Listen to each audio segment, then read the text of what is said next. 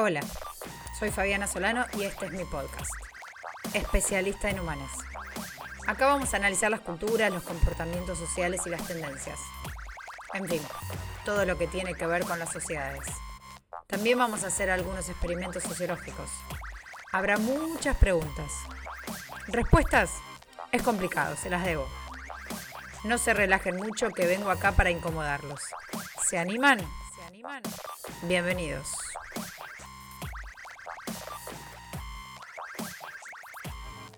Hola amigues, bienvenidos a un nuevo episodio del podcast Especialista en Humanes.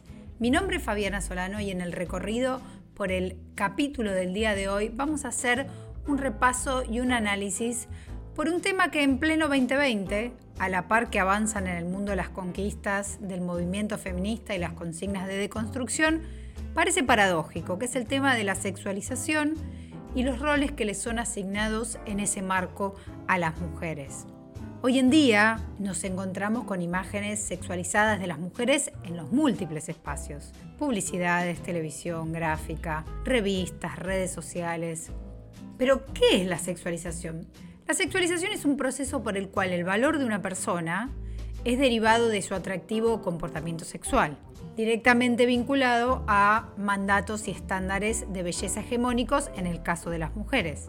No hace falta más que prender la tele o abrir cualquiera de las aplicaciones de nuestras redes sociales para corroborar cómo a través de algunos contenidos, la mayoría diría se encasilla a las mujeres por sus comportamientos y por su imagen corporal en los discursos que refuerzan ciertos estereotipos de feminidad hegemónica.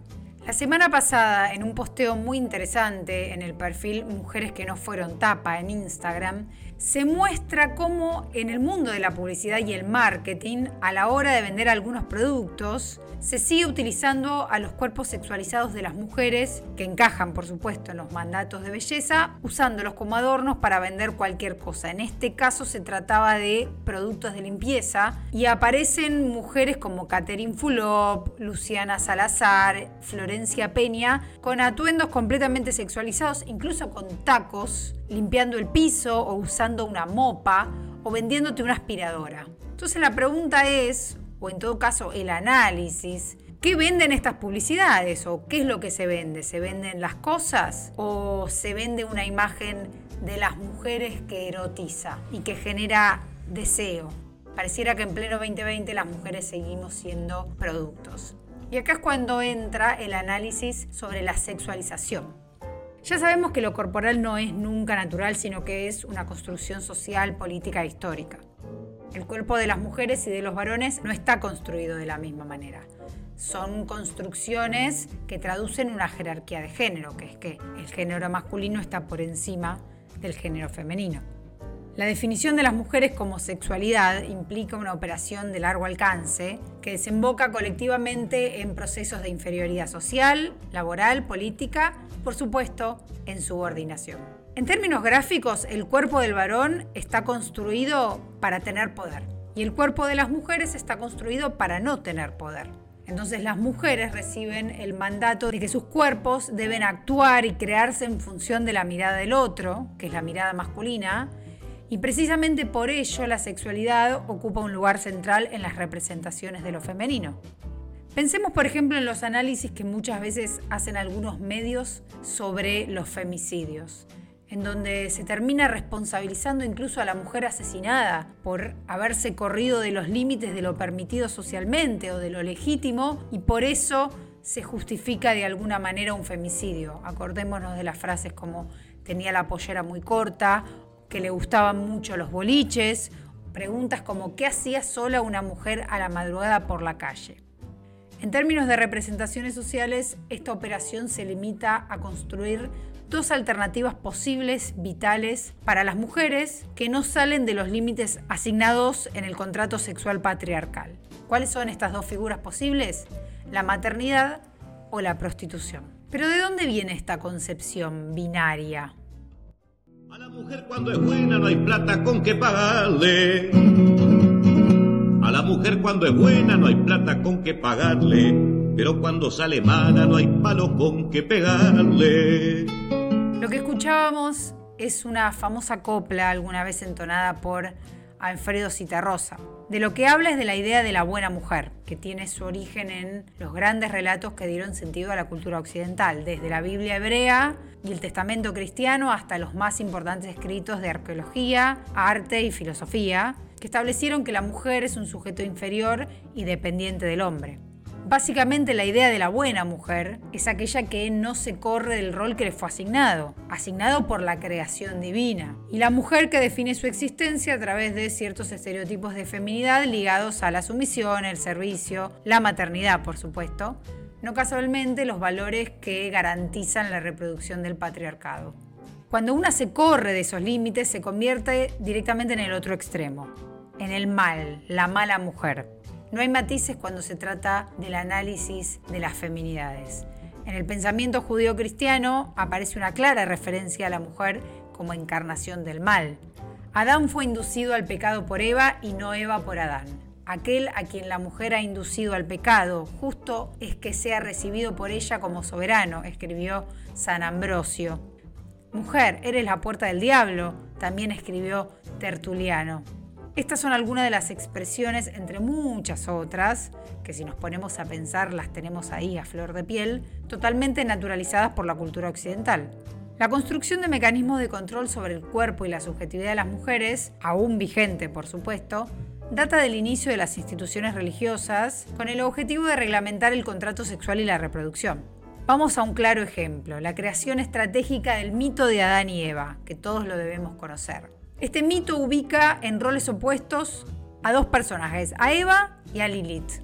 Lilith fue la primera mujer de Adán, también creada a imagen y semejanza del hombre, por supuesto. Lilith se revela a las exigencias sexuales de Adán y se atreve a reclamar cierta igualdad, ¿no? Como la primera feminista, podemos decir, que fue Lilith. En esa circunstancia, Adán acude al Padre y Dios intercede. El deseo de la mujer es para su marido. Vuelve con él, le dice Dios a Lilith. Tras negarse a someterse a él, a ese imperativo, Dios la condenó, la hizo abandonar el paraíso para refugiarse en la oscuridad, en una cueva, una cosa muy, muy perturbadora, transformándola en un demonio directamente.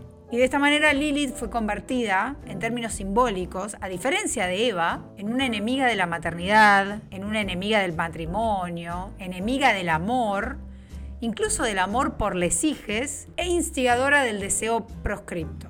Por otro lado tenemos a Eva, que es la imagen de la sumisión de las mujeres por excelencia. En el siglo XVIII, en el contexto de la Ilustración, los varones eran definidos como los sujetos racionales, mientras que las mujeres eran representadas como seres sentimentales y reproductivos. De nuevo, ¿no? El rol de la maternidad y de la reproducción. En la obra de Jacques Rousseau se propone cómo debería ser el modelo de mujer de la modernidad y en este sentido define a los hombres como seres racionales y consecuentemente como sujetos sociales y políticos, mientras que Rousseau pone a las mujeres como seres meramente reproductivos, domésticos y sentimentales. Y acá es cuando vemos muy claramente la estructura dual y binaria que actúa sobre la base de la cultura patriarcal, que es la idea de lo social o la cultura ligada a lo masculino y al hombre, versus la idea de la naturaleza ubicada en lo que sería el espacio de lo femenino, ligado a la reproducción y a la procreación. Por eso es que las mujeres somos seres sexuales. En el marco del imaginario patriarcal podemos ser las más buenas, las buenas madres, las buenas esposas o las más malas, tendiendo a la prostitución, a salir de los límites que Dios nos demanda. La salvación de ese pecado, de, la transgresión, es la maternidad, ejercida dentro de ciertos parámetros aceptables, que es la madre que cuida, la madre que nutre, la esposa que obedece al marido y por supuesto la mujer que mantiene unida a la familia. Piensen en las publicidades, en los mensajes que históricamente hemos consumido. Es el mismo discurso, pero claro, adaptado al siglo XX o al siglo XXI. Este imaginario mujer buena o mujer mala sigue vigente hasta el día de hoy en casi todas las instituciones y en las normativas sociales, incluso en la justicia. Y ambos rasgos han servido como dispositivos de control social para demarcar los comportamientos que están bien y los comportamientos que están mal para las mujeres. Foucault dice que el cuerpo y la sexualidad son lugares propios del despliegue del poder en las emergentes sociedades disciplinarias. Uno de los mecanismos del poder fue la construcción del sexo como un punto central de la identidad de las personas. En el siglo XX, mientras el sexo se convertía en un punto central de las demandas de muchas minorías, como por ejemplo las minorías homosexuales, y en una de las banderas también de la liberación feminista, el mercado, las corporaciones lo retomaron y lo utilizaron como un mecanismo de control y disciplinamiento, porque el poder siempre, siempre tiene el don de utilizar los recursos a su favor. En dicho escenario, la hipersexualización de las mujeres nace cuando los hombres que manejaban los hilos del poder se dieron cuenta que podían utilizarlas a las mujeres sexualizadas como productos para hacer crecer las ganancias, pero sobre todo para resistir a los avances del feminismo y la conquista de los derechos de las mujeres. Cualquier coincidencia con la actualidad es pura casualidad. Dicho negocio, el negocio de la sexualización, se amplió y popularizó a partir de las figuras de la industria del cine y el entretenimiento, estamos hablando de Hollywood, donde se convertía a las mujeres en íconos de la belleza femenina.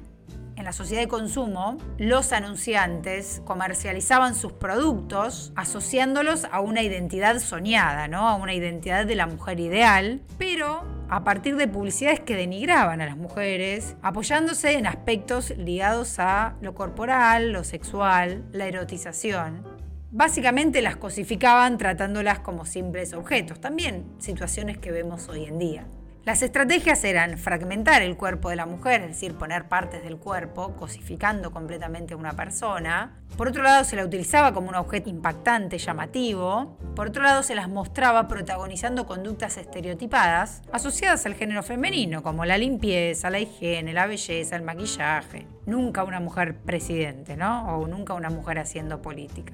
De esta manera se la mostraba de manera pasiva, siempre sometida a las narrativas esperables según un modelo patriarcal o a los deseos del varón. Uno de los primeros anuncios, muy paradigmático, con claras referencias sexuales, es de 1936 y es la publicidad de una marca de productos de higiene personal llamada Woodbury Soap, que es un jabón, que muestra la foto de una chica casi desnuda con un jabón en la mano y se muestra solamente la parte de arriba.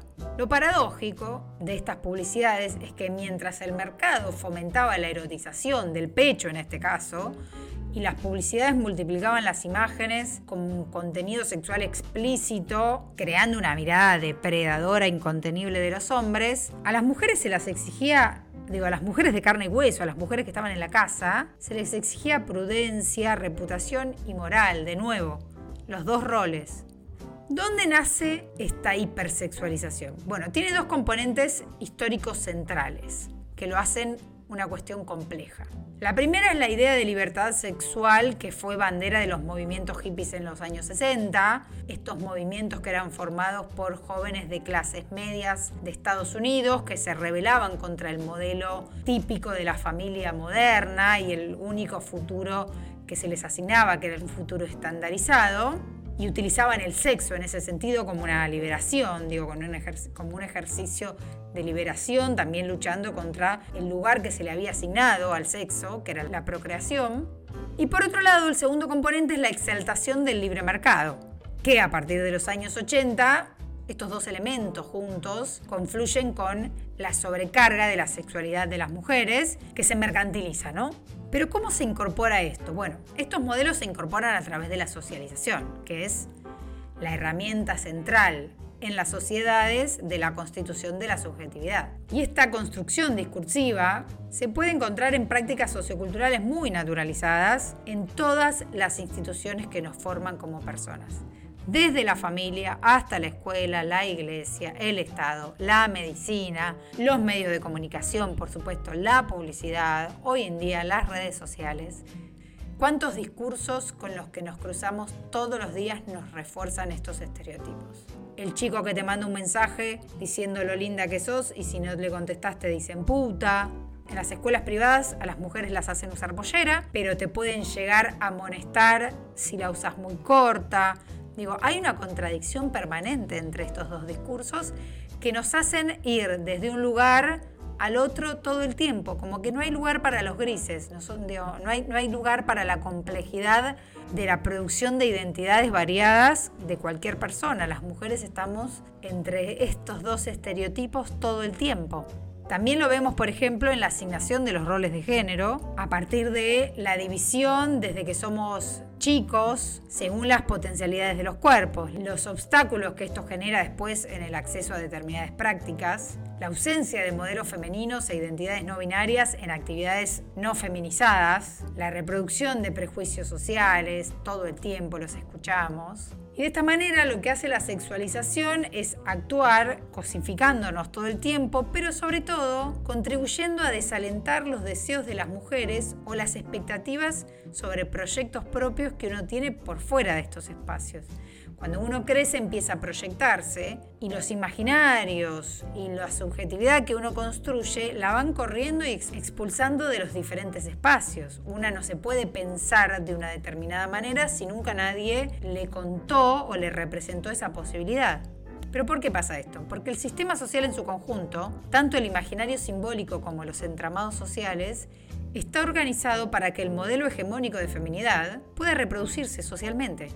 Y esto, para que suceda, tiene que hacerse carne en el cuerpo y en la sexualidad de las mujeres.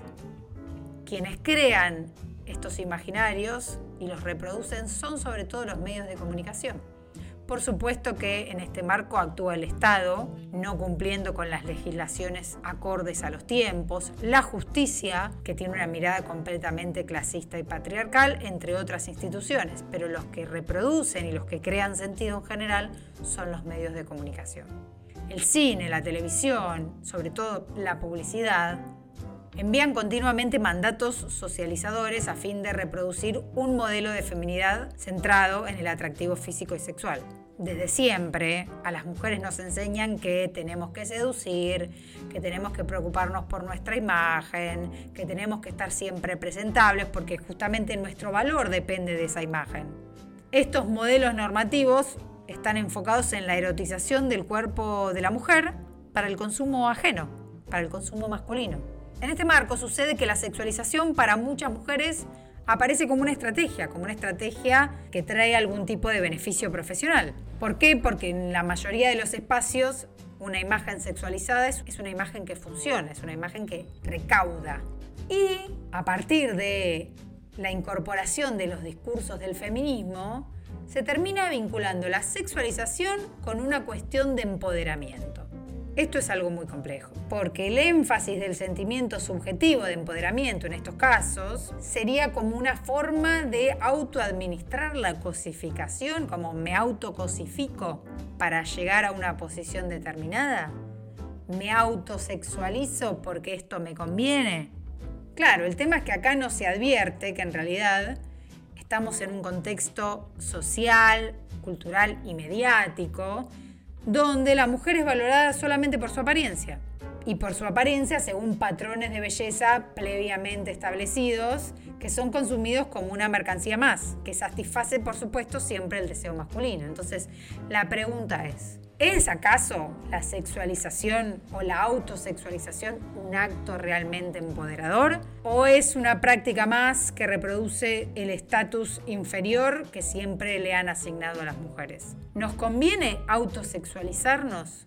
¿Le aportamos algo a nuestra causa si nos autosexualizamos? Ojo, acá no estoy cuestionando la sexualización de una mujer que desea hacerlo, ni estoy personificando ni señalando a nadie. Cada uno tiene el derecho de hacer con su cuerpo lo que quiere y esto es algo que el feminismo defiende. No se trata de hacer un juicio moral sobre absolutamente nadie.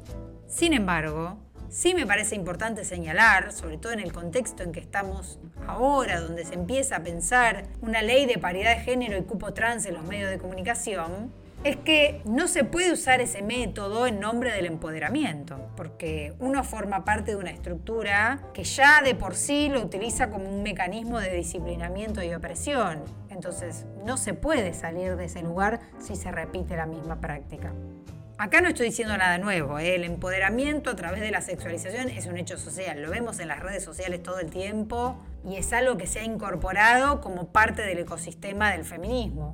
Muchas veces se utiliza como un método para alcanzar el crecimiento personal, pero a mi juicio termina legitimando la misma lógica de competencia por posiciones de privilegio que el feminismo cuestiona.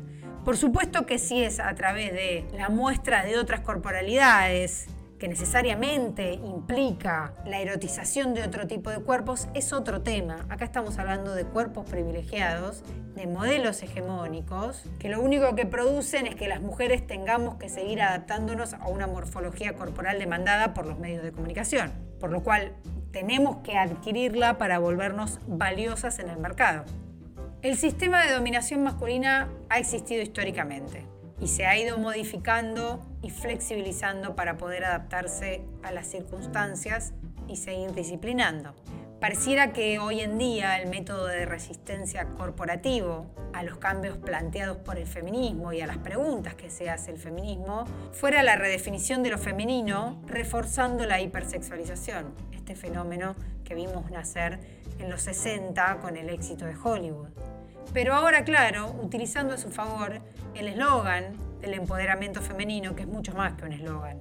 El objetivo final del patriarcado es siempre quitarnos credibilidad, desvincularnos de valores estratégicos como la intervención en la opinión pública y en la conversación social, quitarnos credibilidad en el valor de nuestra palabra, corrernos siempre de la posición de intelectualidad para cosificarnos y ponernos solamente en un lugar de observación pasiva. Esto es lo que termina produciendo, como en todos los momentos históricos de reacción patriarcal, es una reelaboración simbólica de los discursos de inferioridad de las mujeres.